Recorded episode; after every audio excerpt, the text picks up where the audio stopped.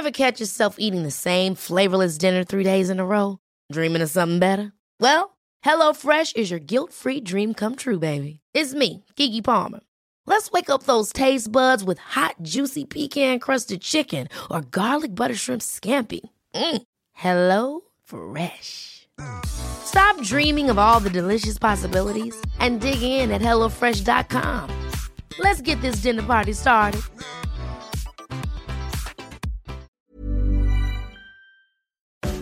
Retterview. Gedanken und Spaß aus dem Pflasterlaster. Mit Sprechwunsch und Sammy Split. Good morning Deutschland, Österreich, Schweiz, Niederlande, Vereinigte Staaten und Großbritannien und wo ihr uns sonst noch hört. Herzlich willkommen zum Retterview Teil 4. Ihr schafft es scheinbar immer noch, uns zu ertragen. Vierte Folge hätte ich nicht gedacht. Und mit dabei wieder Luis aus Köln. Yes, hello, einen wunderschönen guten Tag. Ja, immer noch im Lockdown und wir schaffen es immer noch nicht, uns zu treffen. Wir gucken uns an, wieder wieder via Kamera und FaceTime. Also wenn mal irgendwas verzögert braucht, dann liegt es entweder daran, dass wir sprachlos sind oder dass die Verbindung einfach schlecht ist. Aber yes. äh, bisher ist alles noch in Full HD. Und bevor wir loslegen, müssen wir mal Danke sagen. Wir haben mal in unsere Statistiken reingeguckt. Das machen wir eigentlich super selten. Ne? Aber ähm, wir sind mittlerweile bei fast 15.000 Listens. 15.000 Mal. Jetzt rechne das mal in Stunden um, Luis. Ja? Mhm. wie, wie oft, wie lange uns die Leute äh, so hören, hätte ich nicht gedacht. Ich weiß nicht, ob es gut oder schlecht ist. Der eine wird sagen, 15.000, also mal wirklich.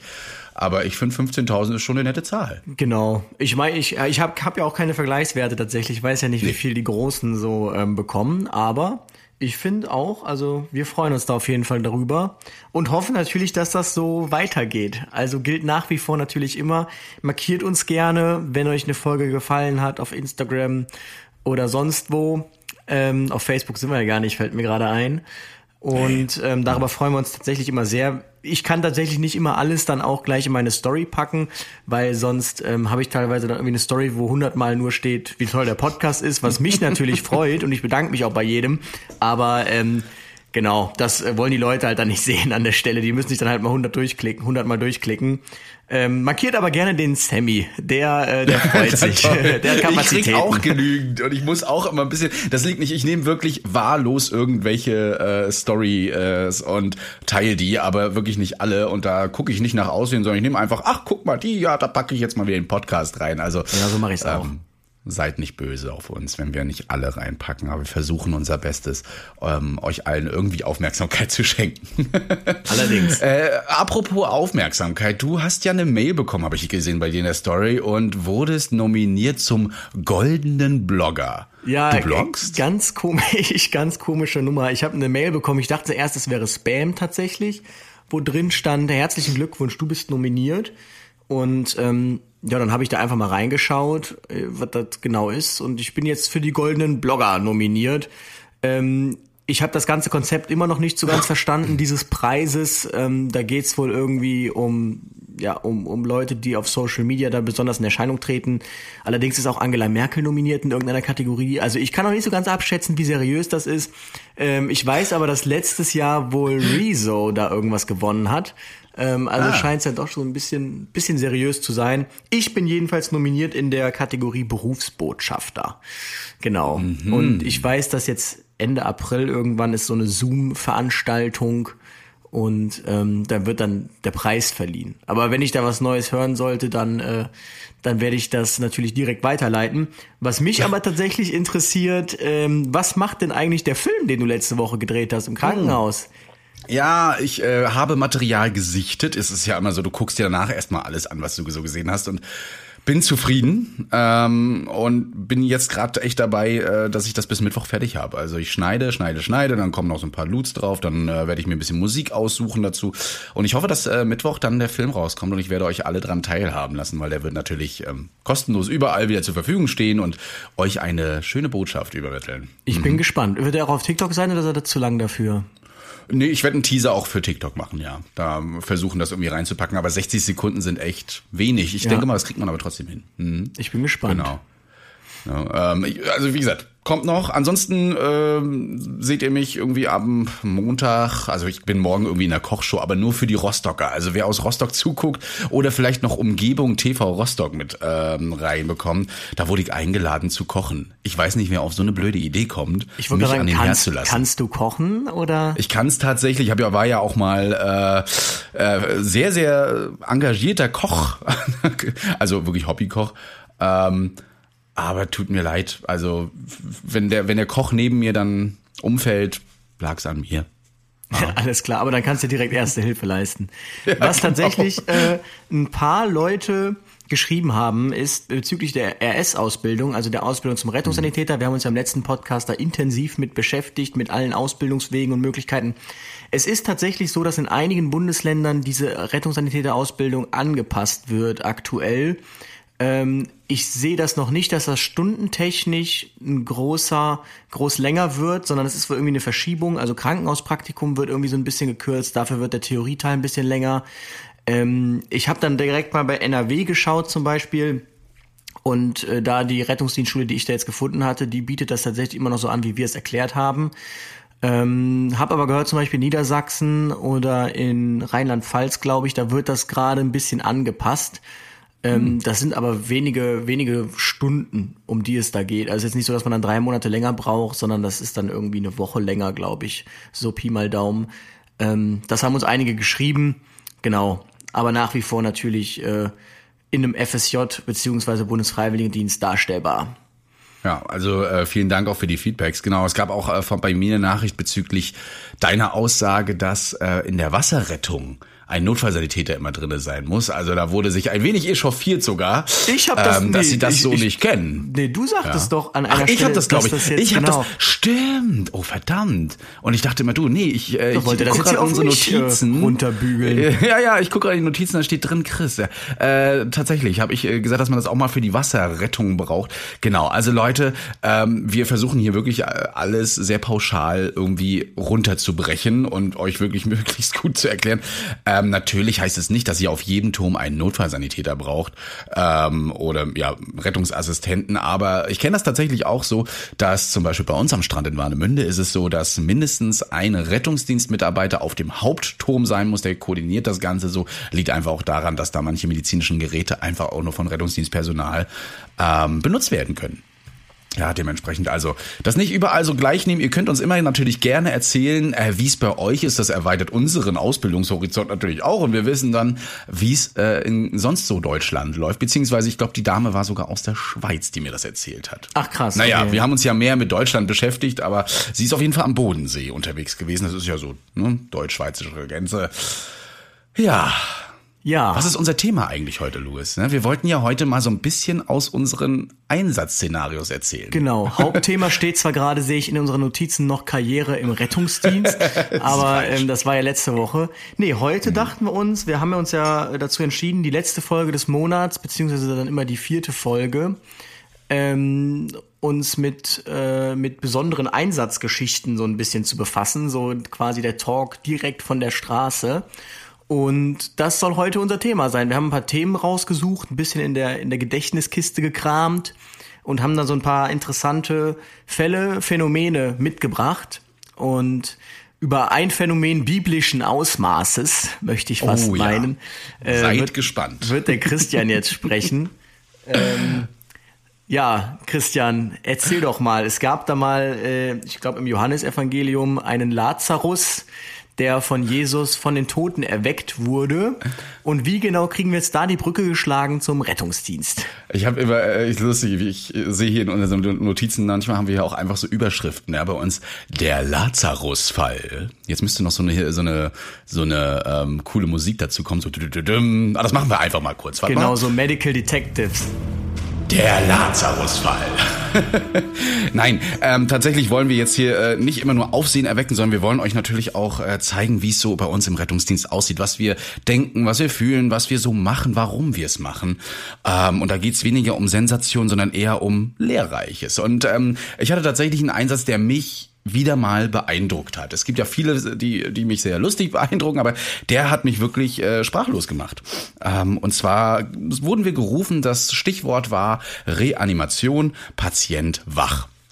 Das heißt also, da hat jemand reanimiert und der Patient ist wieder aufgewacht. Das war tatsächlich im Pflegeheim. Wir sind hingekommen, wir äh, wurden sehr schnell empfangen ähm, und die Pflegerinnen und Pfleger, die sich um den Patienten gekümmert haben, haben äh, ihn tatsächlich reanimiert. Äh, er soll angeblich noch wach gewesen sein, als wir aber ihn untersucht haben, wurde er ähm, war er nicht mehr wach, äh, tatsächlich sogar blau im Gesicht, was schon dafür spricht, dass er nicht mehr atmet, so dass wir die Wiederbelebung weiterführen mussten. Das ist so.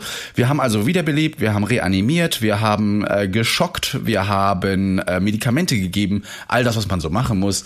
Und ähm, leider haben wir nach einer gewissen Zeit alle entschieden, das heißt, es ist immer so ein, ne, eine Entscheidung, die wir zusammenführen dann als Team. Der Arzt fragt alle ab und alle sagen ja oder nein, ähm, dass wir den Herrn doch gehen lassen. Also dass wir dass äh, die Reanimation einstellen. Das waren erstmal keine Zeichen mehr dafür da, dass das Herz irgendwie noch Anstalten machen möchte, weiterzuschlagen ähm, wollten dann ähm, quasi, müssen dann noch 20 Minuten warten und wollten die Frau reinholen zur Verabschiedung, ne, die auch mit in dem Pflegeheim war und im Nachbarraum gewartet hat. Und äh, der Arzt holte die Frau, der Patient war asystol, das heißt also keine Reaktion, keine elektrische Aktivität mehr am Herz.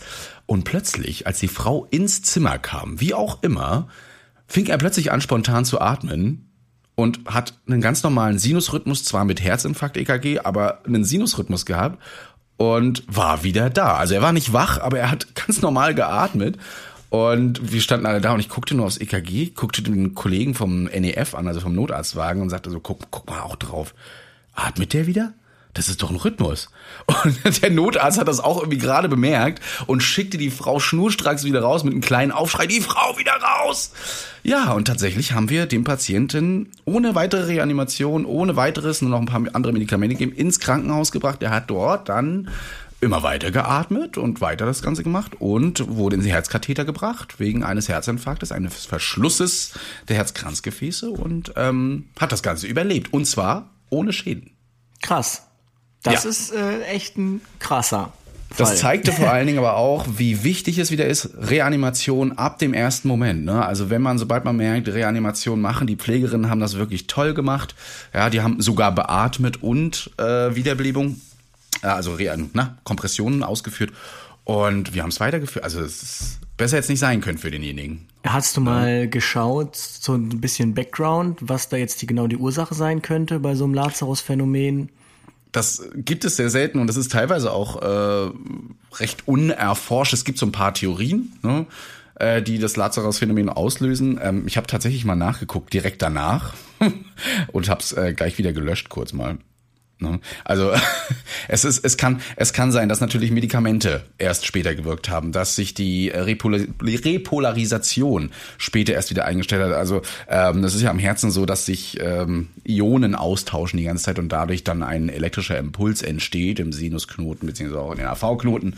Und wenn ähm, das äh, gestört ist, ja, und das Herz sozusagen entkoppelt, dann kann sowas eben auch mal in eine Asystolie anschlagen. Und wenn sich das wieder, ja, wie kann man, wenn, wenn sich das wieder erholt hat, dann schlägt das Herz plötzlich einfach wieder. Also da gibt es ganz viele Theorien.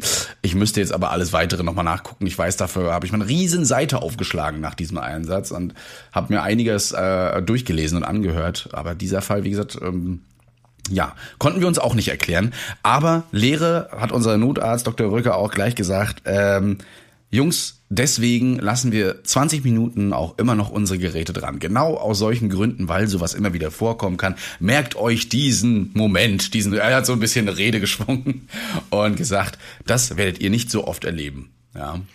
Ja, ich habe auch, ich habe auch tatsächlich nachgelesen, ähm, ein Drittel der Lazarus-Patienten, so nennt man die, haben tatsächlich auch keine bleibenden Schäden. Also es mhm. ist ja gar nicht ein so kleiner Anteil.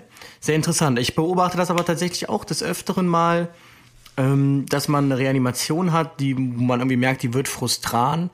Mhm. Ähm, und dann an dem Punkt, wo man sagt, okay, wir hören auf, ist der Patient auf einmal wieder da, hat man auf einmal einen Rhythmus. Und äh, das haben wir tatsächlich auch öfter, wo man dann so, so, so denkt, ähm, hat der Patient uns jetzt zugehört? So sagt sich, nee, Leute, nicht mit mir, da bin ich wieder. Man kennt das so von Grace Anatomy, ne? wie äh, da der eine Patient dann immer noch mit den Ärzten redet, obwohl er bewusstlos ist und wie aufhören, was? Äh, ja. Nee, nee, nee, nee, nee, nee, nee, nee, ich wollte nur mal kurz, ja.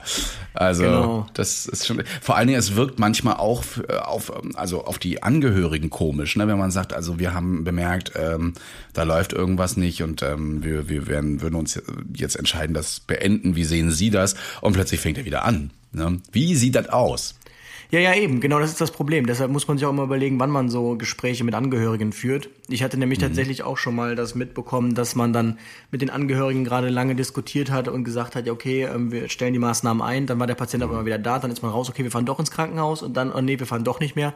Das ist, kommt halt auch nicht professionell rüber dann an der Stelle. Ne? Deshalb. Ähm, aber kommt halt vor, ne? also wenn, dann muss man die Entscheidung fällen und das eben gut begründen. Um, ich denke mal, das kriegt man aber gut hin. Ja. Ja, ja, ja, ja. Äh, aber äh, wollen wir mal von diesem etwas dramatischeren Fall zu was äh, Witzigem kommen? Was hast du im Praktikum erlebt? Oder hier steht zumindest in den Notizen lustige, lustige Prakti-Story. Ja, ich muss tatsächlich eine Geschichte erzählen. Wir hatten einen ähm, Praktikanten, Auszubildender von der Bundeswehr.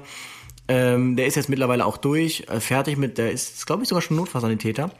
Und ähm, wirklich super cooler Typ, super entspannt aber auch sehr, ähm, ja, sensibel, würde ich sagen. Und ähm, das ist übrigens der, den wir auch mal vergessen haben aus Versehen auf einer Alarmfahrt. Ihr habt das wirklich geschafft, den zu vergessen. ja, ich weiß auch nicht, wie das passiert ist. Wir sind eingespielt. Das war irgendwie, wir sind rückwärts in die Halle gefahren.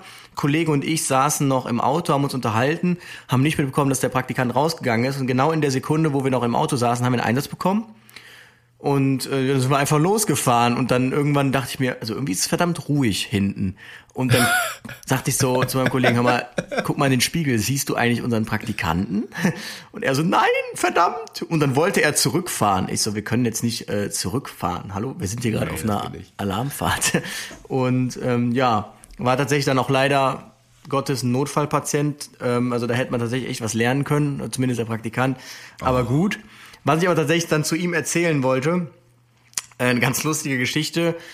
Ähm, und zwar muss man kurz ausholen, es ist im Rettungsdienst gibt es so Dinge, ähm, die, die stehen immer im Zusammenhang. Zum Beispiel, dass man immer sagt, ja, wenn Vakuummatratze, dann auch Stiffneck oder umgekehrt. Oder eben, wenn man sagt, hol mal das Tragetuch, dass man dann auch die Trage vorbereitet unten. Denn man muss mit dem Patienten ja irgendwie in den Rettungswagen rein. Und das geht nun mal nur mit Trage. Man trägt den ja nicht da die Stufen hoch. Und das ist eigentlich so ein ungeschriebenes Gesetz. Und ähm, was soll ich sagen? Also unser Praktikant, also der Auszubildende von der Bundeswehr, der war halt ganz klare Strukturen gewöhnt von der Bundeswehr. Das hat man wirklich gemerkt. Der musste mal ganz genau wissen, wer führt den Einsatz, wer hat gerade welche Position. Und ähm, er als Auszubildender war natürlich immer in der äh, Verantwortung, den Einsatz zu führen. Aber die Praxis, ähm, die läuft ja da manchmal irgendwie so ein bisschen dagegen. Und wir hatten dann jedenfalls einen Einsatz bei einem äh, Zustand nach Krampfanfall. Und der Patient war, man sagt, postiktal. Also ähm, er war nicht wieder komplett bei Bewusstsein, er hat eben gekrampft. Und da das eben sehr anstrengend ist, war in so einer, man sagt, Nachschlafphase, postiktaler Zustand. Und das war im dritten Obergeschoss eines Mehrfamilienhauses, ähm, das natürlich in der Straße, also nicht direkt an der Straße war, sondern versetzt irgendwie irgendwo drinnen stehend, 100 Meter von der Straße weg und natürlich abgepollert. Wir kamen nicht durch. RTW blieb jedenfalls dann äh, an der Straße stehen.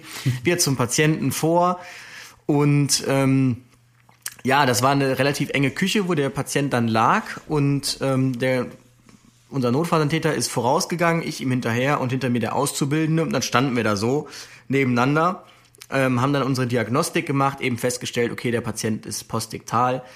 Und dann war halt die Frage, mh, hm, wie kommen wir jetzt ins Krankenhaus? Denn man kennt das ja, also in der postdiktalen Phase, wenn sie wirklich noch in der Nachschlafphase sind, dann kann man da halt nicht mit Stuhl hantieren. So, man kann halt hoffen, dass der Patient dann wieder aufklart. Das dauert aber so 10, 20 Minuten. Also mit einem Tragestuhl, nicht das, äh, was ihr vielleicht jetzt oder ja, mit Stuhl hantiert. Ach so, ja, das muss man in der Medizin klar unterscheiden. Ja, mit, einem, mit einem Tragestuhl. mit einem Tragestuhl, Und, ja. Ähm, ja, dann war der Kollege war schon irgendwie voranmelden, der äh, Notfalltäter neurologisch. Ich stand halt so in der Mitte und mhm. ähm, habe dann festgestellt, okay, jetzt hier zu warten, bis sie aufklärt, das dauert. Und meist ist das auch so, dass diese Patienten dann ähm, nicht direkt kurz voll bei Bewusstsein sind, sondern dann aufwachen und erstmal wundert die alles. So, dann ziehen die sich Zugänge raus und wehren sich erstmal so gegen alles. Sind so ein bisschen mhm. zetrig, wofür sie aber natürlich nichts können, das ist nicht böse gemeint. Und ähm, Ja, dann war die große Frage, wie kriegen wir den Patienten nach unten? Und ich dachte mir, okay, jetzt auch mit Hinblick darauf, dass sie dann vielleicht gleich in diesen Zustand kommt, wo sie dann eben so ein bisschen zetrig wird, ist das jetzt vielleicht nicht gut auf dem Stuhl dann zu hantieren irgendwie, weil ich möchte ja nicht fallen dann an der Stelle. Also habe ich dann für mich entschieden oder für uns entschieden, weil man muss ja dann mal eine Entscheidung treffen, nach 10, 15 Minuten in der Wohnung, okay, wir machen das jetzt liegend. Ähm, dazu kommt, der Patient war ein ganz normaler 80 Kilo, 90 Kilo Patient.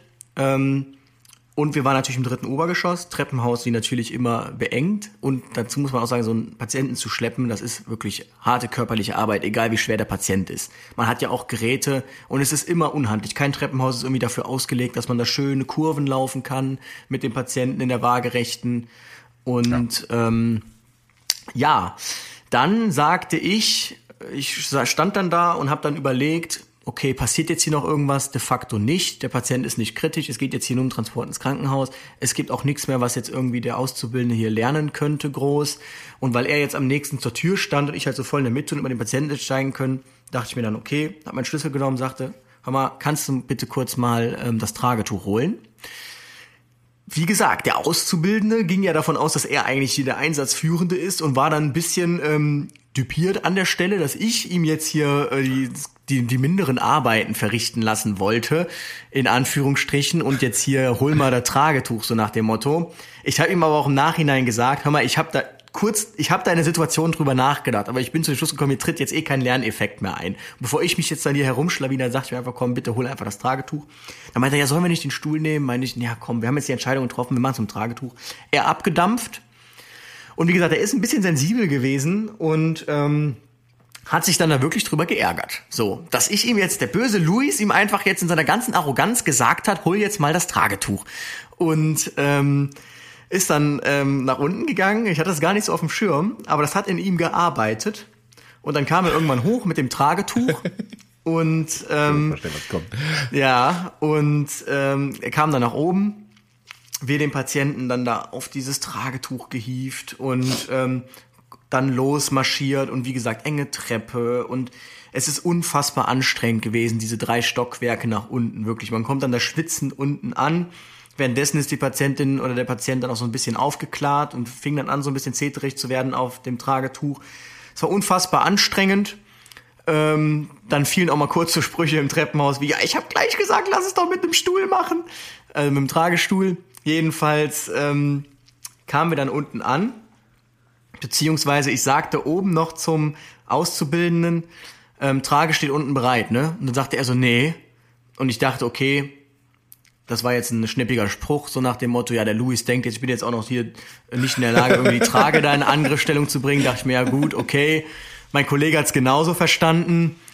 Wieder nach unten marschiert und man kommt dann diese drei Etagen runter, wirklich völlig am Ende körperlich freut sich nur darauf, jetzt die Trage zu sehen und den Patienten auf die Trage zu legen. Und dann ist erstmal die Anstrengung weg. Alles arbeitet auf diesen Moment hin und dann kommt man unten an und dann steht da einfach keine Trage. und wir kommen dann, ich guck, und ich guck so in den Hausflur, ich guck so nach draußen, ich so, hier ist ja gar nichts. Ich so, wo ist denn die Trage? Ja, die habe ich nicht mit rausgeholt, habe ich doch gesagt. Ich, so, ich dachte, das war ein Scherz. Kollege, ja, ich auch. So, ja, was sollen wir jetzt machen?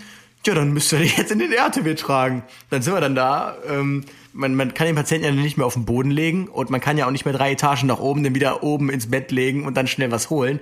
Wir dann also da zu dritt marschiert mit dem Tragetuch und dem Patienten schnellstmöglich die 100 Meter äh, zum Rettungswagen und ähm, ja, das äh, war auf jeden Fall eine, eine, eine sehr äh, lustige Nummer an der Stelle. Wir haben das dann auch noch nachbesprochen und da die, die Fehler äh, ausgemerzt, damit das nicht mehr vorkommt.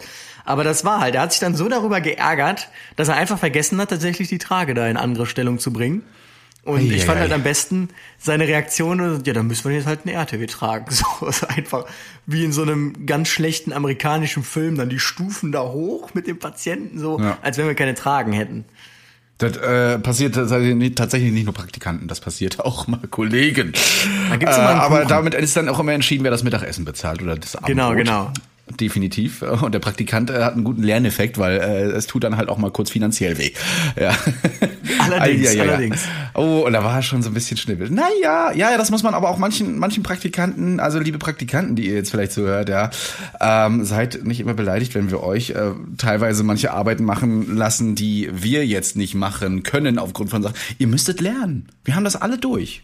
Wir haben alles schon durchgemacht, was ihr durchmachen musstet. Wir mussten genauso Blut wegwischen, äh, was auch immer, bis hin zu ähm, ne, mal eine Windel wechseln oder ähm, ich weiß nicht, was man alles so machen kann. Ne? Den Tragestuhl holen, dass die Schaufel trage äh, und alles vorne bereit machen. Also da sind wir alle schon mal durch und wir wollen euch einfach nur zeigen, dass äh, ihr das eben auch machen müsst und vor allen Dingen könnt und dass ihr das lernt. Und ähm, das Gute ist, wenn man es eben praktisch gemacht hat, könnt ihr halt auch nachher Fragen stellen, wenn euch irgendwas unklar war. Nicht einfach nur hinnehmen oder sagen, ja, pff, ich habe es versucht, aber ging nicht, sondern fragt uns immer. Wir versuchen es euch jetzt zu erklären, auch der böse Luis. Ja, ja ich, ähm, ich bin mir tatsächlich auch, da, wie gesagt, darüber im Klaren gewesen. Normalerweise machen wir das immer so, dass der Auszubildende beim Patienten bleibt, weil der soll ja was lernen. Und dann ähm, mache ich das da alles. Aber in der Situation war es einfach, er stand am nächsten. Ich habe gemerkt, hier passiert jetzt nichts mehr. Es ist einfach nur noch ein Warten jetzt. Also komm bitte, hol das schnell. Aber ja, das hat gearbeitet dann in ihm. Ja. Wir hatten das ja auch äh, letztens, äh, glaube ich, bei der Notfallsanitäterausbildung schon gesagt, ne? wenn man doch äh, als zweiter oder erster Mann mitfährt äh, und nicht mehr als Praktikant oder Dritter, ja, dann ähm, ist man wirklich nachher nur noch in diesen, in diesen, ja, Aktionen drinne und lernt gar nichts mehr draus, kann keine Fragen großartig mehr stellen. Man, man ist ja dann Retter äh, in Vollzeit und äh, deswegen sollte man sich das immer überlegen, ob man da tatsächlich seinen ersten, zweiten Mann macht oder eben doch lieber als Praktikant weiterhin mitfährt. Ja, ja auf jeden herrlich. Fall. Ja, äh, Praktikanten, da gibt's so viele Stories und ich weiß gar nicht, ob wir die ganzen Tricks, nee, ich glaube, das verraten wir nicht, wie wir Praktikanten manchmal mal nee, so veräppeln. Nee, nee, nee. nee, nee, nee, das ist, das bleibt unser, also wenn... Blaulichtflüssigkeit. Blaulichtwasser nachfüllen, das ist immer wichtig oder suchen Sie mal die Prostatawerte von Frau Müller. Äh, Im Krankenhaus. Genau, die AV-Blöcke, die brauchen wir unbedingt, die müssen nachgefüllt werden. Oh, jetzt haben wir ja doch ein bisschen was verraten, aber gut. äh, da gibt's noch viel mehr und wir haben ganz viele Schweinereien mit euch vor. Ja, ja. Ähm, ja, ja. Herrlich, herrlich. Also äh, ich finde find das immer. Ich glaube, lustige Stories können wir teilweise fast mehr immer rauspacken als äh, äh, dramatische, weil ich glaube, das andere verdrängt man manchmal auch. Oder wir haben ja auch so viele Einsätze. Wir beide arbeiten ja auf, wie du es immer bezeichnest, auf so einer Klingelwache, wo ja wirklich äh, jeden Tag mindestens, ja, möchte ich sagen, acht, neun Einsätze sind. Und das rechnet man sich jetzt mal durch, wie viel wir da pro Woche dann fahren. Ähm, da bleibt nicht immer alles hängen. Ja, aber so ein, zwei Sachen sind immer dabei und ähm, wir gehen mal auf so einen typischen Einsatz, zu dem wir, glaube ich, ganz oft gerufen werden. Und zwar, es geht um äh, die sogenannte Synkope. Synkopen genau. passieren immer recht häufig. Ne? Luis, bei dir euch wahrscheinlich in Köln auch. Und ja. ich glaube, wenn Konzerte und sowas stattfinden, dann noch viel mehr. Da freuen wir uns dann auch wieder drauf, wenn wir die Retter der Mädels und Jungs sind. Ja, Synkope, ich weiß gar nicht, wie man das ähm, jetzt mal ganz kurz erklärt. Also man kann hast du da eine kurze Erste-Hilfe-Erklärung, wie du Synkope jetzt für den Laien mal kurz äh, darstellst? Ich, äh, ich kenne nur den, den, Begriff und weiß, ähm, was er bedeutet, aber jetzt das so, das ist kurze Abstinenz kann man sich vorstellen. Also Beispiel ganz äh, klassisch. In der ersten Hilfe wird es bezeichnet als Ohnmacht tatsächlich. Genau, ne? wird stimmt, im Thema ja, Schock. Ohnmacht, perfekt. Im ja. Thema Schock wird's mit reingenommen, ne? Und da geht's um die Ohnmacht, die kurzzeitige Bewusstlosigkeit, die nur ein paar Sekunden andauert. Genau. Ne? Genau. Unterscheidet sich in der ersten Hilfe von der Bewusstlosigkeit, wo man dann, dann tatsächlich auch noch ne, Atmung dann prüft und äh, eine längerfristige Bewusstlosigkeit. Aber Ohnmacht trifft's eigentlich ganz gut erstmal. Stimmt, ja, das kennt man ja auch so. Dieses klassische, oh, oh das Justin so, Bieber kommt auf die Bühne, Puh, Luis genau. kommt auf die Bühne, alle, alle ja, voll, richtig, ah! richtig. Bumm. Aber ne, die klassischste, die man so kennt, ist diese orthostatische Synkope oder Ohnmacht. Das ist halt ähm, der Klassiker, viel wenig getrunken, vielleicht sogar noch heiß, Gefäße sind weit gestellt, man sitzt viel. Und wenn das alles in der ähm, so zusammenwirkt und man steht dann mal plötzlich auf, mhm. dann muss man sich natürlich vorstellen, ähm, es ist ja so, das Herz pumpt ja erstmal in die Beine und muss dann das Ganze nochmal, das Blut wieder bis nach oben in den Kopf pumpen. Und ähm, da wirkt natürlich die Schwerkraft. Und wenn ich dann jetzt so ganz plötzlich aufstehe und habe sowieso schon einen schwachen Kreislauf und dann kommt das Herz mal kurz nicht hinterher, dann kann es tatsächlich sein, dass das Blut mal kurz nicht im Kopf ankommt. Dann wird man halt bewusstlos, fällt in Ohnmacht, dann liegt man in der Waagerechten, Da ist dann wieder die Schwerkraft an jedem Punkt im Körper gleich und dann hat sich das relativ schnell auch wieder normalisiert, dann kommt wieder was an im Kopf und ähm, das ist so die klassischste Form der Synkope, die man hat. Die bedarf dann auch eigentlich ja, keiner großen Abklärung. Man empfiehlt das natürlich immer. Man sieht auch bei den meisten Patienten noch, dass der Blutdruck so bei 100, 110 ist, also noch so ein bisschen schwach. Man sieht einfach so die Nachwirkungen, dass sie gerade dass es denen nicht so gut ging. Aber in der Regel sagen wir mal, wir empfehlen natürlich immer den Transport ins Krankenhaus. Wenn Sie sich jetzt aber selbstständig beim Hausarzt vorstellen, keine Vorerkrankungen haben, dann ähm, dürfen Sie natürlich auch gerne nach Hause gehen, weil sowas mal passieren kann. Man kann sowas genau. auch provozieren. Ich sage jetzt nicht wie, aber ich habe tatsächlich gelesen, dass es so Partys, so, so Partyspiele gibt. Oh, da kann man wirklich, ja. da wird dann irgendwie geübt, so eine so eine Synkope zu provozieren. Mhm. Ähm, Lärchenstellung oder so heißt das. Genau. Und das, äh, empfehlen wir natürlich nicht. Absolut auch äh, schon gesehen, auch in der Schule damals, als ich noch in der, ich glaube, siebten, sechsten Klasse war, haben die das äh, tatsächlich äh, super gern gemacht. Und ich habe da auch schon mal gesagt, Leute, das, das geht nicht, das könnt ihr nicht machen. Tatsächlich äh, kann man das ähm, reizen, ne? diese, diese äh, Ohnmacht. Und das kann aber auch äh, äußerst lebensgefährlich werden, sowas äh, zu provozieren. Wir werden euch natürlich nicht anleiten, jetzt wie das funktioniert. Aber genau wie Luis schon sagte, diese Orthostase klingt erstmal schlimm, ne? Ist aber was ganz Normales im Körper. Körper, ja. Ihr kennt das selbst, äh, Sternchen vorm Kopf haben oder sowas ähnliches, wenn man mal schnell aufsteht.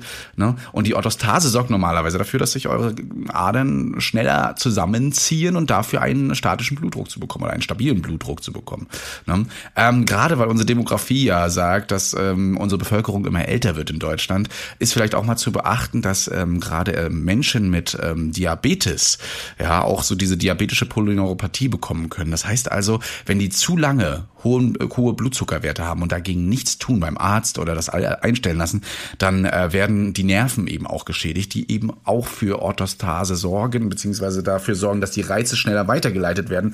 Und wenn das eben geschädigt ist, dann können die schneller umkippen. Weswegen wir auch gerne mal zu, ach, ja, Schwächeanfall gerufen werden bei äh, 89-jähriger Patientin. Das kommt auch immer häufiger vor und kann eben damit zusammenhängen, weswegen, liebe Kollegen, auch immer mal gucken, was der Zucker so sagt. Ne?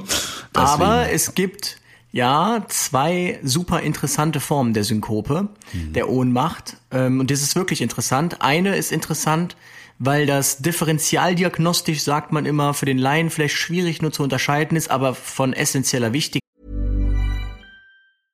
Hey, I'm Ryan Reynolds. At Mint Mobile, we like to do the opposite of what Big Wireless does. They charge you a lot, we charge you a little. So naturally, when they announced they'd be raising their prices due to inflation, we decided to deflate our prices due to not hating you. That's right. We're cutting the price of Mint Unlimited from $30 a month to just $15 a month. Give it a try at mintmobile.com slash switch. $45 upfront for three months plus taxes and fees. Promo for new customers for limited time. Unlimited more than 40 gigabytes per month. Slows. Full terms at mintmobile.com. Ähm, das ist die sogenannte konvulsive Synkope, konvulsive Ohnmacht. Müsst ihr euch gar nicht merken. Ähm, hat uns aber tatsächlich ein Neurologe in der Fortbildung, letztes Jahr in der Rettungsdienstfortbildung, äh, drauf geschult und gesagt, Leute, Leute, Leute, bitte ähm, fragt ganz genau an der Einsatzstelle, was dieser Patient hatte. Denn diese konvulsive Synkope ist eine ganz normale Ohnmacht. Nur bei der konvulsiven Synkope beobachtet man eben, der Patient wird ohnmächtig, fällt hin und dann zuckt er so unkontrolliert. Ähm, die Gliedmaßen zucken dann so kurz, das ist dann relativ zügig wieder vorbei. Könnte man ja aber für einen Krampfanfall halten. Und wenn man dann einfach mal pauschal sagt, ähm, obwohl man keine Ahnung hat vielleicht, ähm, der Patient hat gekrampft, ähm, dann ja, ist das ein bisschen schwierig, denn wir kennen den Patienten nicht, wir kommen dahin und wenn ihr uns sagt, der hat auf jeden Fall gekrampft, dann müssen wir das natürlich auch so anmelden. Und ab dem Punkt, wo wir das dann einfach so weitergeben, steht der Neurologe natürlich vor der Herausforderung, das zu bewerten. Und jetzt hat er hier vom Rettungsdienst ganz klar stehen, ja, Zustand nach Krampfanfall, weil wir das einfach mal so reingeschrieben haben. Und dann ist er in der Pflicht, ähm, ob der Patient Vorerkrankungen hat oder nicht, ähm, ihm die Fahrerlaubnis zu entziehen denn bei erstmalig aufgetretenem Krampfanfall ähm, wird die Fahrerlaubnis entzogen. Ähm, und das Oha, ist dann für ich so sehe schon, was passiert, wenn wir das wieder machen und die Leute das gehört haben. Nein, schreiben Sie es nicht auf. Ich mach's auch ähm, nie wieder. Ja, aber, aber das hat ja. er gesagt. Also ähm, mhm. er sagte gerade für einen Berufskraftfahrer kann das eben das berufliche Ausbedeuten. Deshalb ganz wichtig ist, dass man eben darauf achtet, ähm, hat der Patient plötzlich am ganzen Körper, man sagt generalisiert, ähm, gekrampft oder waren das nur so unkontrollierte Zuckungen Muss man auch jetzt gar nicht so krass unterscheiden. Wichtig ist aber, der Patient, der einfach nur eine Ohnmacht hatte mit diesen unkontrollierten Zuckungen, der ist relativ schnell wieder ansprechbar. Und wenn man den fragt, dann wird er einem sagen, ja, ich, mir war ganz mulmig, irgendwie wurde mir heiß, kalt und auf einmal kann ich mich nicht mehr erinnern. Das ist so typisch für eine Vorohnmachtsphase. Ähm, der krampfende Patient, beziehungsweise Zustand nach Krampfanfallpatient, ähm, der wird in der Regel nicht so schnell vollumfänglich ansprechbar sein. Und ähm, deshalb ist es eben wichtig. Ich kenne nämlich jemanden tatsächlich, dem der Führerschein entzogen wurde. Ähm, deswegen, weil einfach jemand gesagt hat, das war ein Krampfanfall, obwohl keinerlei ähm, Indikationen für einen Krampfanfall gegeben waren. Also weder eine Hirnblutung noch ein Krampfleiden noch sonst irgendwas. Und man krampft ja nicht einfach mal so eben. Mhm. Ähm, deshalb ist das eben wichtig. Also im Zweifel sagt man dann, ja, er hat unkontrolliert gezuckt. Ich kann Ihnen aber nicht sagen, ob es ein Krampfanfall war oder nicht. Und der war relativ zügig wieder ansprechbar. Das ist eigentlich so das wichtigste Unterscheidungsmerkmal. Bei einer Ohnmacht relativ schnell wieder ansprechbar. Bei einem Krampfanfall dauert das unter Umständen auch sehr verwirrt der Patient und ähm, vielleicht auch so ein bisschen wehrig, wie, wie wir es schon angesprochen haben, im Rahmen dieses postdiktalen Zustandes. Aber da hat eben unser Neurologe ganz essentiell darauf hingewiesen, dass es ganz wichtig, dass man das unterscheidet eben. Diese, diese Ohnmacht mit dem Zucken vorher, ganz kurz, oder eben ein richtigen Krampfanfall. Der Krampfanfall geht in der Regel auch länger. Als, genau, und das ähm, hat auch einen ganz anderen Bewegungsablauf teilweise. Ne? Genau. Ne, dass dann wirklich die, die Muskeln, die Arme so zusammenkrampfen ähm, und äh, spastisch werden, wie man das dann sagt. Ne, und Zuckungen sind eben was anderes. Das kann vorkommen, aber wir haben das auch ganz äh, häufig, dass die Leute von irgendwelchen Zuckungen dann geredet haben, ne? wenn sie, wenn sie jemanden treffen. Äh, also da muss man unterscheiden, aber da liegt es dann auch am Rettungspersonal, das zu differenzieren. Ja. Wen das interessiert, ähm, gerne auch vom Rettungspersonal, empfehle ich tatsächlich auf YouTube einfach mal konvulsive Synkope eingeben. Mhm. Es durften nämlich, ich glaube, in den 80er Jahren ein paar Berliner Medizinstudenten für eine Studie dran glauben. Und zwar wurde bei denen, wurden bei denen Synkopen provoziert und dann hat man eben untersucht, wie sind diese Synkopen abgelaufen, wie schnell waren die wieder ansprechbar. Und da gibt's eben auch diese konvulsive Form und da sieht man eben, wie so eine konvulsive Synkope aussieht. Und man sieht halt direkt, das hat eigentlich nichts mit dem Krampfanfall zu tun. Mhm. Ähm, Wen es interessiert, gerne mal anschauen. Aber wie gesagt, Triggerwarnung ähm, ist vielleicht nicht für jeden was, wo wir auch schon bei dem nächsten Synkopentyp wären. ja, äh, ich, ich kenne noch die äh, so, sogenannte vasovagale Synkope, die ja dem ähnelt, die eigentlich ist und ähm, ja, lustige Story, wieder mal so ein bisschen, äh, ich vermische das jetzt einfach, Einsatz und äh, deine Synkope. Und zwar hatten wir in Rostock ja das große Glück, äh, die erste Stadiontour von Rammstein zu bekommen. Also das erste Konzert, Stadiontour. Und äh, ein, also wer, wer sich dran erinnern kann, ein geiles Konzert.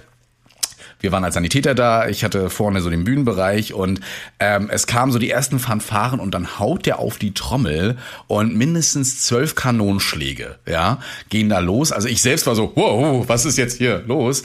Und äh, bevor es äh, losging mit den Einsätzen, war es wirklich super ruhig. Wir hatten kaum was zu tun. Der ein oder andere hat es ein bisschen übertrieben mit Alkohol, aber sonst.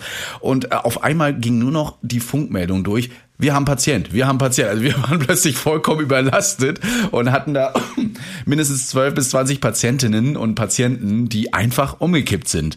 Ja, und das löst eben so diese vasovagale Synkope aus. Ja, das ist so typisch. Man kann sowas bekommen, wenn man sich, äh, wenn man sich erschreckt, wenn man Schmerzen hat, heftige auf einmal, wenn man Angst bekommt, wenn man plötzlich von Kälte in Hitze geht oder eben umgekehrt, ja, oder Stress, Lärm, also all das langes Stehen. Ihr kennt das vielleicht von der Vereidigung.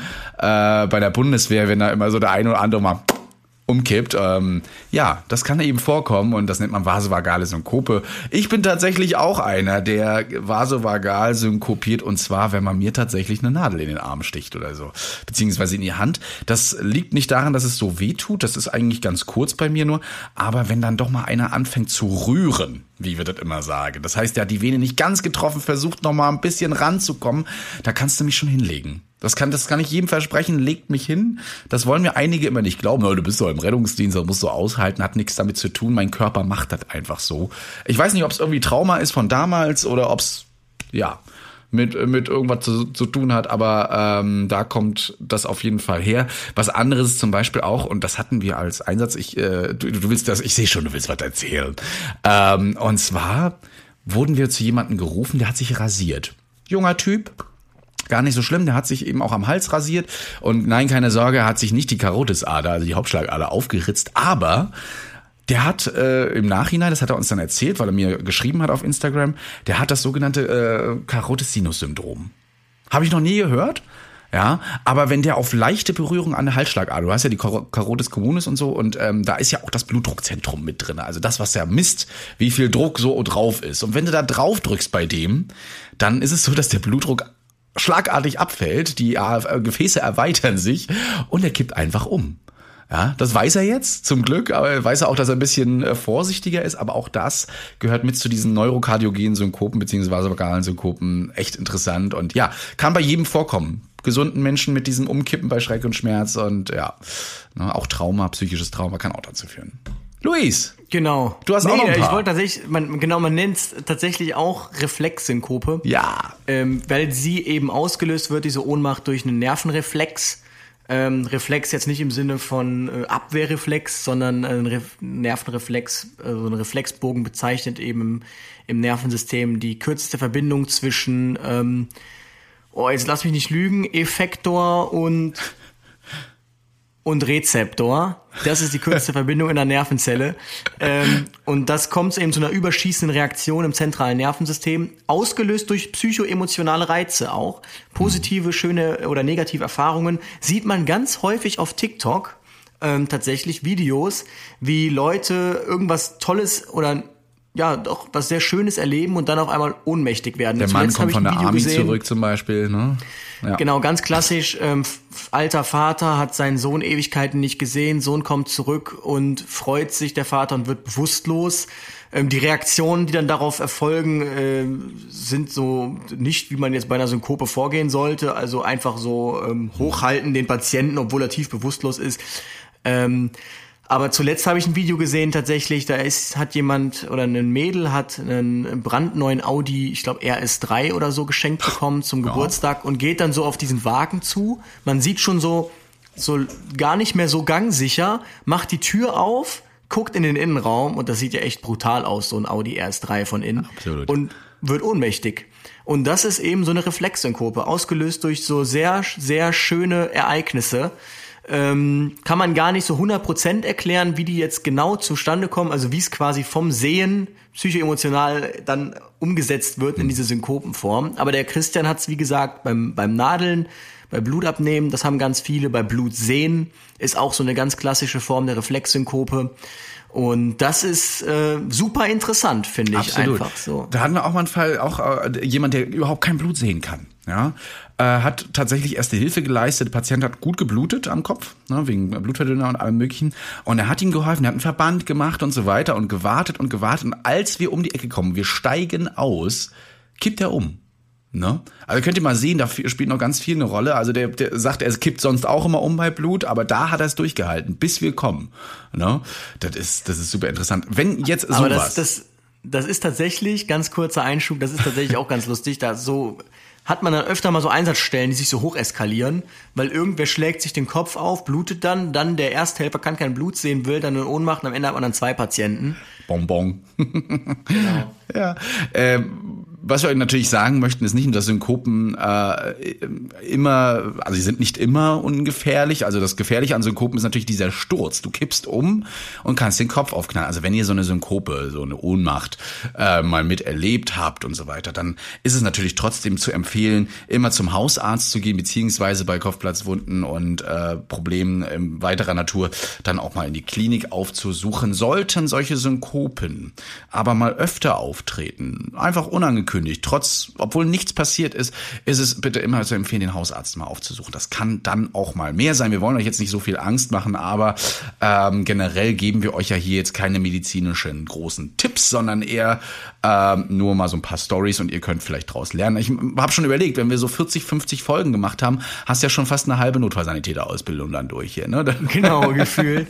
genau. Wobei ich sehe jetzt gerade hier bei unserer schönen Themenkarte mhm. reanimierter Arm. Ja. Und jetzt frage ich mich ja, was, was ist da denn passiert? Was ist da denn passiert? Wir werden nachher noch ein bisschen drüber reden, glaube ich, über ähm, Einsatzmeldung von der Leitstelle. Und das ist äh, tatsächlich auch so ein Fall gewesen. Ähm, gerade erst vor kurzem tatsächlich. Wurden wir gerufen zu Armverletzungen. Ich weiß gar nicht, haben wir uns schon mal drüber unterhalten? Nee, ne? Nee, ich kenne die Geschichte nicht. Ja, du kennst die Story gar nicht. Sehr gut. Äh, und zwar hieß es äh, Verletzung arm. Wir sind hochgegangen mit unseren ähm, Geräten und äh, Koffer. Auf jeden Fall lag da eine Dame äh, erbrechenderweise mit ihrem Sohn. Also der Sohn lag nicht da, aber hat ihr die Schüssel gehalten und sie sagte, ihr geht's jetzt schon schlecht. Sie ist gestern gestürzt auf die rechte Seite. Ja, tatsächlich auch mit Kopfbeteiligung und ähm, der Arm tut jetzt weh. Ja. Um, naja, sie wurde nicht ganz so spezifisch mit der Arm tut weh. Auf jeden Fall haben wir gleich alles angeschlossen, wie wir es immer machen. Das heißt Pulsoxy ran, Blutdruck ran, ähm, in die Augen geguckt, äh, geguckt, ob was was ist kaputt am Kopf. War jetzt nichts außer an der Temporale, das heißt an der Schläfe so eine kleine, ähm, ein kleines Hämatom. Auf jeden Fall war der Blutdruck schon nicht messbar. Hast du nochmal manuell nachgemessen gemerkt, ah, unter 100 fängt dann erst der Zeiger an zu tuckern, da weiß das schon, ah, und äh, das Herz Bradikat, 37. Das ist ja wirklich langsam. Bradikat heißt immer zu langsam. Kurzer Einschub. Ähm, der, der Chris hat, sagte hier was von Zeigertuckern. Also wenn ich ein manuelles Blutdruckmanschette habe, dann ähm, lege ich diese Manschette um wie ein Schwimmflügel und den Schwimmflügel, den puste ich jetzt auf mit so einem ähm, mit so einer Handpumpe. Handpumpe. Und ähm, gleichzeitig zeigt mir dann eben so ein Manometer an, wie hoch der Druck ist, den ich gerade pumpe. Und ähm, ja, wenn ich gen ungefähr genau den Druck habe, der auch systolisch herrscht, dann ähm, fängt die Zeigernadel so an zu ähm, die, genau, die geht auf dem Manometer eigentlich gleichmäßig immer runter und irgendwann genau. fängt die an, so immer, immer mal so einen Ausschlag zu, zu machen wippen. dabei. Ja. Dann weiß man, okay, da hat man äh, den, den Druck erwischt. Mhm. Man muss ja. es natürlich optim, also korrekterweise genau. hört man das natürlich über das Stethoskop, aber so hat man so einen guten Anhaltspunkt. So könnte man zum Beispiel eine ganz schnelle, wenn auch nicht sehr genaue äh, manuelle Blutdruckmessung durchführen. Das meint er mit ja. der Zeiger. Äh, ja, genau. Wir hatten Stethoskop natürlich dran und haben diese Krottkopfgeräusche dann auch hören wollen, um es mir jetzt abzuschließen. Aber äh, du guckst ja auch immer mal drauf und sagst so, ah, wenn es unter 100, also hm, komisch. Naja, auf jeden Fall äh, habe ich die Leitstelle angerufen, weil ich wollte mir doch einen Notarzt dazu holen. Bradykardie ist ja nicht zu unterschätzen. Und äh, als ich anrief, fing sie plötzlich an, zusammenzukrampfen ne, und dachten wir erst ein Krampfanfall. Nein, sie fing auch an, die sogenannte Schnappatmung zu machen. Das ist das, was bei Mario Barth immer seine Frau macht, wenn sie irgendwie sauer ist. Aber äh, wenn diese eigentliche, was ja keine Atmung ist, vorherrscht, dann äh, bedeutet das für uns, diese Patientin muss sofort wiederbelebt werden. Das ist keine normale Atmung, ne, sondern das sind so eine Reflexart, also eine Art Reflex, wollte der Luis bestimmt auch gerade sagen. Er setzt nee, schon wieder ich wollte sagen, es sind äh, Kontraktionen des Zwerchfells. Genau. Und das ist ganz wichtig, wirklich wird von Laien, ist auch schwierig, gebe ich zu, von Laien mhm. aber oft missverstanden. Wenn ein Patient nicht mehr ansprechbar ist und ähm, das gibt's halt diese, diese Schnappatmung, das ist keine physiologische Atmung, der Patient kriegt keine Luft, mhm. sondern es sieht aus wie eine Atmung, weil das Zwerchfell ähm, da kontrahiert und der Patient ist trotzdem reanimationspflichtig und muss reanimiert werden, auch wenn das so aussieht, als würde er atmen. Wen das interessiert, auch gerne mal einfach bei YouTube eingeben. Es gibt das tatsächlich nämlich ab und zu mal ja. ein paar Fußballer, ähm, die auf dem Feld reanimationspflichtig geworden sind aufgrund von Herzfehlern etc., die dann so eine Schnappatmung hatten. Mhm. Da hilft nur sofortige Wiederbelebung. Ja, das ist so. Ähm, und äh, krass auf jeden Fall. Äh, also sieht aus wie ein Fisch auf dem Trockenen manchmal. Also für die, die so ein bisschen was sie gesehen haben, ne? Nicht zu mit der Kussmaulatmung. Ähm, ja, auf jeden Fall äh, habe ich äh, an der Leitstelle gesagt, ja, du bring, schick uns mal einen Notarzt wegen Bradykardie und mal schauen. Und dann sage ich, warte mal kurz. Dann fing sie eben an mit der Schnappatmung und äh, ich so, nee, jetzt machen wir eine Reanimation draus. Meine Kollegin schon ab in den RTW, weil wir den blauen Koffer bei uns nicht mit dabei hatten. Da ist ja Beatmungszeug alles mit drinne. Äh, ist also losgestürmt. Ich habe äh, reanimiert. Ähm, der Sohn tatsächlich, wie kann ich helfen? Ähm, kleben Sie mal hier noch das EKG. Wir hatten noch eine Elektrode vergessen. Das mal hier an Ihre Mutti ran. Der war auch ganz ruhig. Ich blieb auch ganz ruhig. Und dann fragte er tatsächlich, was ich im EKG sehe, während ich da so drückenderweise war. Habe ich gesagt, ja, ich sehe, Ihre, Frau, Ihre Mutti hat ein Kammerflattern. Ja, jetzt wird sich der eine oder andere fragen, ähm, warum klebt da kein Defi auf? Wir waren, also wir hatten an diesem Tag tatsächlich so viele Notfälle und die waren immer so... Oh, Ne? Und bei Armverletzungen haben wir jetzt gesagt, na komm, nimmst du vom C3, den kannst du ja so auseinander machen. Da hast du einen Defi-Teil, ähm, den Monitoring-Teil und eben den Bildschirm. Und wir haben halt nur den Monitoring-Teil mitgenommen und den Bildschirm. Ausnahmsweise mal. Ne? Lernst du draus, machst du nie wieder, nimm immer alles mit. Einmal habe ich eine Ausnahme gemacht und die Kollegin musste erst sagen, den Defi Da begebst du dich ja aber gerade aufs Glatteis. Also unser Defi zum Beispiel, äh, der meckert dann richtig, wenn man nee. die trennt, die Einheiten. nee, macht er bei uns nicht. Macht er bei uns nicht. Nee, also das, das können wir durchaus machen. Äh, und ja, hat sie also auch geholt. Und als meine Kollegin dann wieder reinkam, na, fing die Patientin an, mit uns zu reden. Das heißt also, trotz, ohne Defi und ohne, also, konntest du dieses Kammerflattern, was in Kammerflimmern dann endete und dann in einem Sinusrhythmus, konnte behoben werden. Was übrigens die Aussage so ein bisschen äh, nichtig macht, die mal irgendwo getroffen wurde, von wegen ein Kammerflattern, das da hilft nur der Defi, da bringt eine Reanimation nichts. Ne? Ähm, das stimmt nicht. Ne? Also da muss reanimiert werden, egal was. Das Kammerflattern seht ihr ja nicht. Ihr habt ja normalerweise kein EKG dabei. Einfach drücken, beatmen und dann läuft es. Ja, und dann war sie da. Habe ich mich noch entschuldigt bei ihr. Es könnte jetzt sein, dass der Brustkorb ein bisschen wehtut. Hat ihr nicht. Und sie quatschte mit uns weiter. Und ach ja, ich war ein bisschen müde, habe ein bisschen geschlafen. Und ich so, ja, und sind von unserer Schippe gesprungen. Das ist ja ganz nett, dass Sie wieder da sind. Herzlich willkommen im Leben. Aber mein Arm tut weh. Ja, was sollen wir machen? Dann müssen sie behandeln. Ja, und dann sind wir tatsächlich mit der Patientin aber in die Kardiologie und äh, wollten das nochmal untersuchen lassen. Der Notarzt kam auch rein, war ganz erstaunt. Und äh, auch der Oberarzt wollte mir das nicht so erst so recht glauben, dass dieses Kammerflattern und Kammerflimmern nachher äh, nur mit Wiederbelebung in einen Sinusrhythmus gegangen ist. Ja. Der Arm war nachher nichtig, aber ja. es gibt da ja, fällt mir gerade ein, diesen präkordialen Faustschlag. Ja, und ich habe auch überlegt, warum habe ich den nicht gemacht? Jetzt konntest du den ja. mal wieder ausprobieren, ne? aber nö. Ich habe sie runtergenommen. Das Problem ist, ich habe ja ähm, das EKG war nicht komplett dran und ich konnte eine ein Kammerflattern ja nicht beobachten, also den Übergang dazu. Den soll man ja normalerweise erst dann machen. Deswegen habe ich ein bisschen abgewogen, habe gesagt, komm, wir reanimieren jetzt und warten auf den Defi. Ähm, aber dieser präkordiale V-Schlag, äh, schon eine interessante Sache. Kannst du ja mal erklären. Ich soll ja, ja du, du, du siehst so erwartungsvoll. Ich wollte, ich habe jetzt echt einen langen Monolog gehalten und wollte dich gar nicht so. Ich habe mich tatsächlich jetzt gar nicht darauf vorbereitet. Okay, nee, dann ähm, präkordialer Faustschlag. Äh, pretty easy. Ich weiß nicht, wer so ein bisschen im Fernsehen guckt. Die Patienten fangen an zu Kammer, äh, also zu flimmern am Herzen. Und dann kommt der Arzt und donnert einmal mit der Faust auf den Brustkorb. Was passiert da? Wir ergeben über den Brustkorb einen sogenannten Energiestoß. Energie entsteht ja auch dabei. Das heißt, man haut da auf den Brustkorb, das muss man in einem gewissen Winkel und einer gewissen Kraft machen. Deswegen bitte nicht einfach so nachmachen, liebe Laienersthelfer und so, wenn man das nicht kann. Und das heißt, man gibt dann über diesen Faustschlag einen Energiestoß ab, der durch Reibung, was auch immer alles entsteht, sodass das Herz, ja, wie eine kleine Defibrillation bekommt. Das kann durchaus mal ausreichen, um so ein Kammerflimmern ähm, zum Stillstand zu bringen. Für all diejenigen, jetzt kommt erste Hilfe.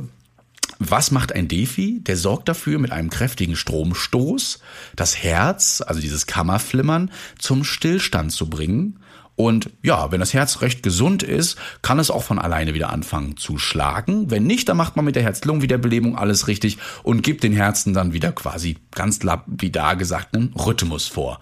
Das heißt, äh, für all die mal Fernsehen geguckt haben und gesehen haben, oh, Herzstillstand und dann kommen die Ärzte an mit hier Defibrillator. Ja, da hat die Regie dann ein bisschen geschlust. Äh, wird normalerweise eigentlich nicht dafür genommen. Aber ja, jetzt wisst ihr wieder ein bisschen mehr und äh, dem Arm gibt's übrigens gut von der Frau. Sie hat nur einfach sehr lange drauf gelegen. Das war so erstmal die Diagnose. Aber ja, interessante Sache. Wow. Handygaffer. Hast du auch schon mal gehabt, oder Luis? Wie sieht's da tatsächlich, aus? Tatsächlich, ähm, nee. Nee. Also ich muss tatsächlich, nee, ich habe, ah. äh, das sehe das natürlich öfter, dass die Leute ähm, gucken oder stehen bleiben, um zu gucken irgendwie. Dann sage ich immer, na, ist spannend. Aber ähm, sonst, also ich habe jetzt noch nie das erlebt, dass wirklich jetzt jemand massiv versucht hat, draufzuhalten. Ich sehe nur immer die Presse relativ schnell an mhm. Einsatzstellen rumtouren, diese kleinen äh, Pressefotografen, wo ich mich mal frage, wie wissen die eigentlich so, die, die nachrückenden Einsatzkräfte sind noch nicht mal an der Einsatzstelle und dann sind aber schon auf einmal da diese Pressefotografen dort. Da fragt man sich auch, wie das sein kann. Aber ähm, komisch ist, wenn du erst ein ja. treffendes Mittel bist und der Presseheini schon da ist. Ja, das, das ist äh, macht schon ein bisschen die, die Extremversion. Aber ähm, tatsächlich so jetzt mit, ähm, mit Handygaffen habe ich glücklicherweise noch nie ein Problem hm. gehabt. Aber Man, ich nehme an, äh, ja. du hattest schon mal eins. Ja, tatsächlich. Ich dachte aber in so einer Medienstadt wie Köln, also da ist das Handy doch ganz schnell auf Anschlag. Äh, ja, es kommt tatsächlich mal vor, dass Leute mit dem Handy echt gaffen. Ne? Also nicht immer. Ja, so wie das teilweise in extremer äh, in äh, Film und Fernsehen oder Bildern äh, gezeigt wird. Aber ja, tatsächlich ist es so, dass das Handy oft schnell draußen äh, ist bei den Leuten. Und wir hatten tatsächlich einen kleinen Unfall, Straßenbahn gegen Auto. Ähm, dem Patienten ging es echt schlecht, ne? Und er saß dann noch in seinem Auto drinne, Airbag hat ausgelöst und anstatt dass die Leute sich mit ihm unterhalten, standen da wirklich etliche Leute drumherum. Es war auch ein sehr belebter Platz und sind mit dem Handy bis ins Auto reingegangen. Das möchte man nicht glauben, aber ähm, wirklich bis ins Auto. Und ähm, ich habe echt versucht abzuschalten, einfach zu, den Patienten zu nehmen, ab in Rettungswagen dann, also natürlich mit Stiffnick und sowas. Und äh, die sind dann auch teilweise, nachdem wir den Patienten rausgegangen sind, ins Handy, ins Auto reingekrabbelt, haben da noch Fotos. Was bringt das den Leuten, verstehe ich nicht. Denken die, die haben also dann ich, die äh, Story äh, und können sie verkaufen oder... Nee. Ich halte da mit der mit einer Reaktion von einem ehemaligen Kollegen, ist auch schon uralt die Geschichte, ich glaube schon über zehn Jahre. Mhm. Wobei, nee, Handys gab es ja schon äh, zu dem Zeitpunkt, ich weiß nicht mehr ganz genau. Jedenfalls, wobei 2011 passt ja, so um den Dreh wo, wurden auch irgendwie gefilmt und sagt er, pack das Handy weg. Hat er nicht weggepackt und sagt dann nochmal, pack jetzt das Handy weg, immer noch nicht, dann ist er auf ihn zugegangen und bäm, hat ihm immer das Handy aus der Hand gepfeffert, dass das da über die Straße geflogen ist. Mhm. Dann hat sich die Sache erledigt gehabt. Mhm. Eine ganz interessante ist halt auch immer mit äh, der Umgang mit Presse. Ja, ich weiß gar nicht, das hatten wir, glaube ich, schon mal so ein bisschen im Dings. Ähm, es gibt die Pressefreiheit in Deutschland und äh, die erlaubt es eben, ähm, Film und äh, Foto zu machen.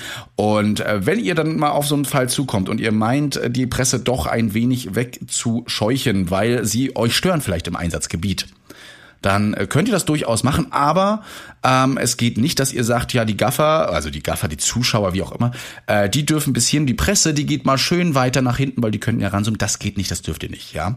Ähm, also, wie gesagt, wenn sie euch stören an der Einsatzstelle, äh, stören in Form von eurem Einsatz eben behindern, dann habt ihr natürlich das Recht, ihn darauf hinzuweisen, hinter eine Absperrung, aber meinetwegen auch eine imaginäre erstmal zu gehen.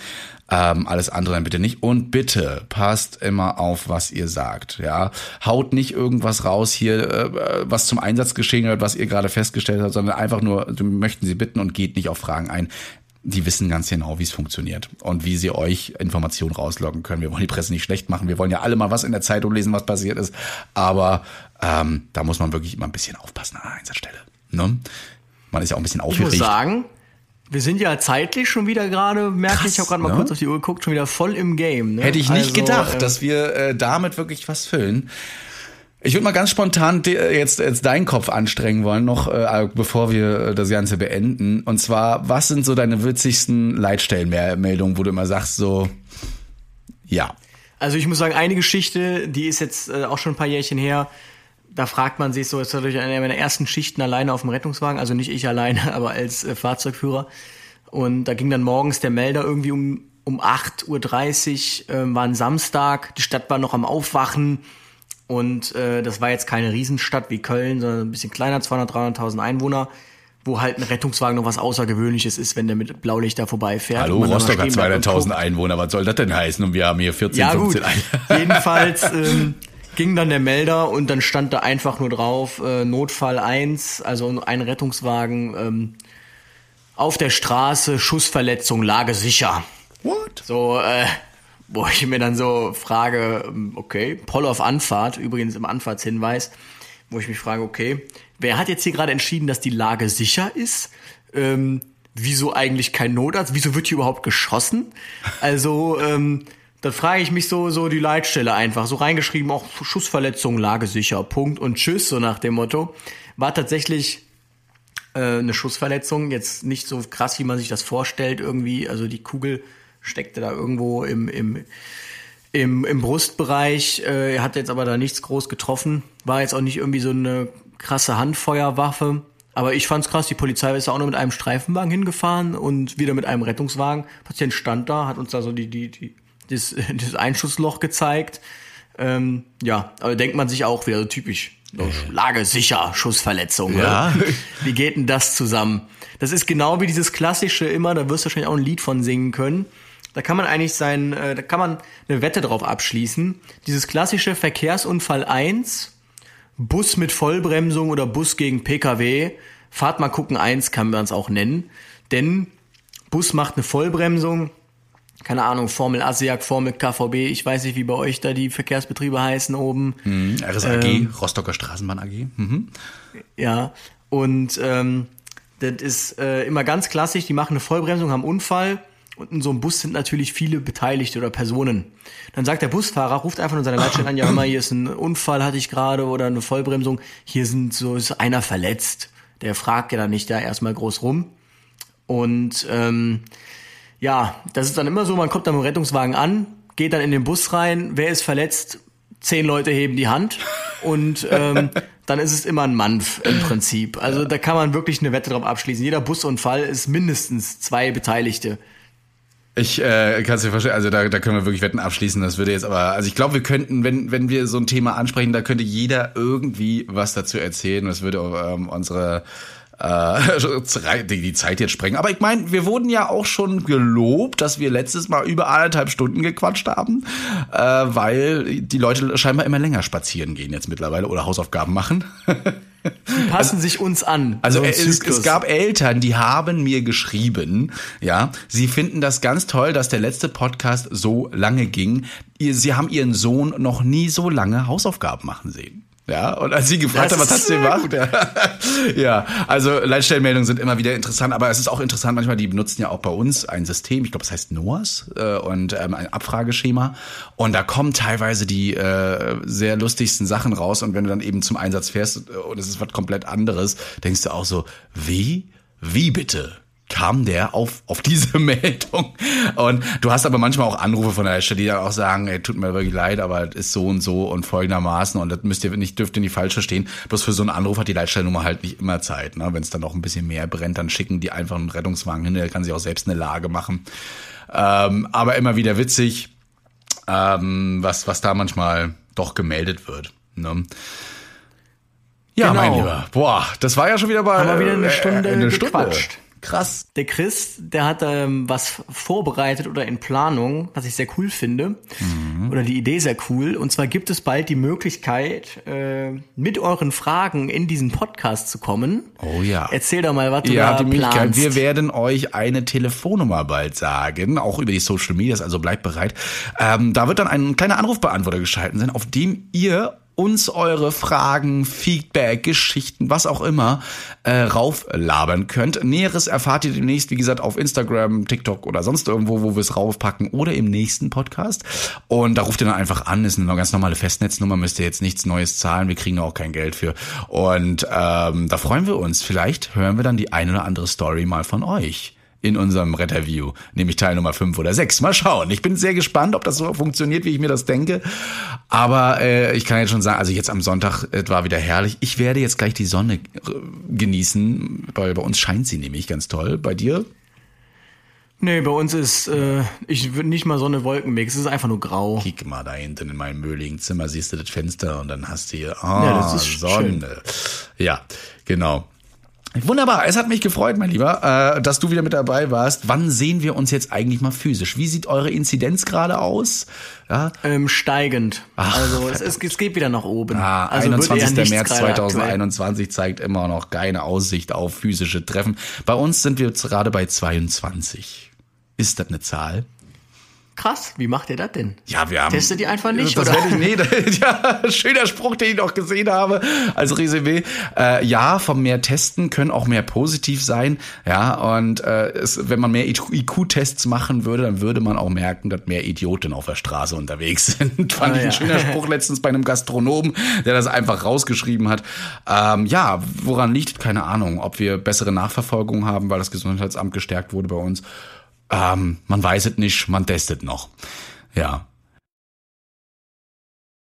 In diesem Sinne, ja, äh, freut es uns, dass ihr wieder zugehört habt. Äh, bleibt gesund, denkt dran, auch ihr sorgt dafür, dass unsere Inzidenzen sinken. Also macht nicht so viel Blödsinn, dass wir endlich mal alle uns wieder treffen können und ihr uns vielleicht auch mal physisch irgendwo mal sehen könnt könnte mir genau. so auf der genau. Domplatte so ein Treffen vorstellen mit dir genau. und plötzlich 50 Klassiker. anderen synkopierenden Mädels und Jungs. Ja, ja. das war's, Luis. Gut. Es hat das uns war mir wie immer eine Freude. Absolut, ein inneres Blumenpflücken. Bis zum nächsten Mal bei Teil ich Nummer 5. euch was. Ciao. Ciao, ciao. Retterview. Gedanken und Spaß aus dem Pflasterlaster. Mit Sprechwunsch und Sammy Split. Du hast selbst etwas, was du anderen mitteilen möchtest, zum Beispiel eine Retterstory, eine Frage an uns oder ein Feedback, dann ruf uns jetzt einfach an 0381 873 98112. Wir freuen uns auf deine Nachricht und vielleicht bist du auch im nächsten Teil unseres Podcasts dabei.